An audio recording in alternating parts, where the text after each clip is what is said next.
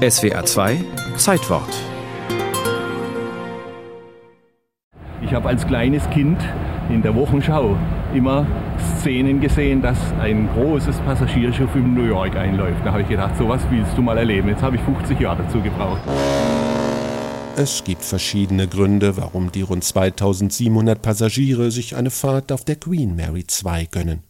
Die einen genießen den Luxus an Bord oder suchen Entspannung, andere schwelgen in nostalgischen Erinnerungen. Der Grund, dass dieses Schiff gebaut wurde, ist unterm Strich, dass es einen Markt dafür gibt. Nils Schwertner hat sich intensiv mit der stürmischen Geschichte der Ozeanriesen beschäftigt und ist auch schon mit der Queen Mary 2 gefahren. Ich denke, es ist das Streben nach einem verlorenen Zeitalter. I'm happy and gay, cause I'm sailing away. I booked my trip for the USA on the finest ship in the world, the Queen Mary. Mit ihrer Vorgängerin, der Queen Mary I, startete die Reederei Cunard 1936 den ersten wöchentlichen Liniendienst von Southampton nach New York. Und so sollte die neue schwimmende Stadt mit 20 Bars, Theater, Ballsaal, Golfanlage und sogar eigenem Planetarium nicht nur als Kreuzfahrtschiff dienen, sondern auch wieder auf der Transatlantikroute fahren. Das bedeutete, das Schiff musste gigantischen Wellen standhalten, wie auch Windgeschwindigkeiten bis zu 120 Stundenkilometern. Die Auswirkungen der Wetterextreme wurden vorher an einem Modell der Queen Mary II getestet. Während der Versuchsreihen zur Seetüchtigkeit des Schiffs steigerten wir die Wellenhöhe immer mehr und lernten so, wie stark das Schiff rollen würde und wie groß die Stabilisatoren sein müssten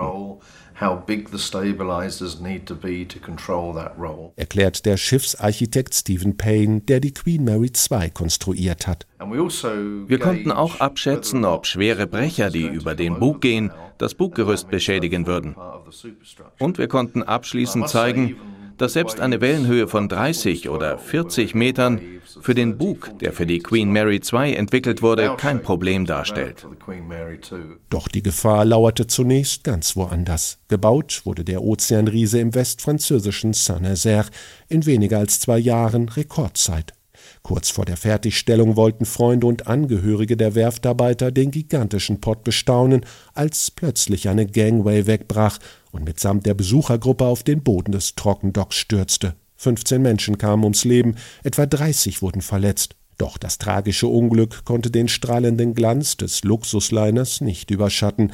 Am 12. Januar 2004 startete die Queen Mary II in Southampton zu ihrer Jungfernfahrt auf einer eher ungewöhnlichen Route. Sie hat von Großbritannien aus über die Kanarischen Inseln auf einer südlichen Route über den Atlantik geführt, dann durch die Karibik nach Fort Lauderdale was sicherlich mit Bedacht gewählt war, da die Reise im Januar stattgefunden hat und es im Januar auf dem Nordatlantik wirklich ungemütlich werden kann. Insgesamt vier Jahrzehnte soll die Queen Mary II ihren Dienst versehen, als einziger Transatlantikliner, der die traditionelle Schiffspassage noch fährt.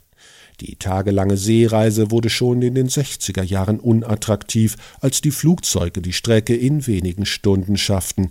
Nicht nur deshalb bleibt die Queen Mary II für Nils Schwertner einzigartig. Ich glaube, danach kommt erstmal sehr lange gar nichts. In der Größe ist sie ja mittlerweile übertroffen worden. Das erste größere Schiff war äh, zwei Jahre später die Freedom of the Seas. Aber ich denke, ihre Sonderrolle, die ist nach wie vor gültig, denn sie sorgt nach wie vor für leuchtende Augen. The Queen Mary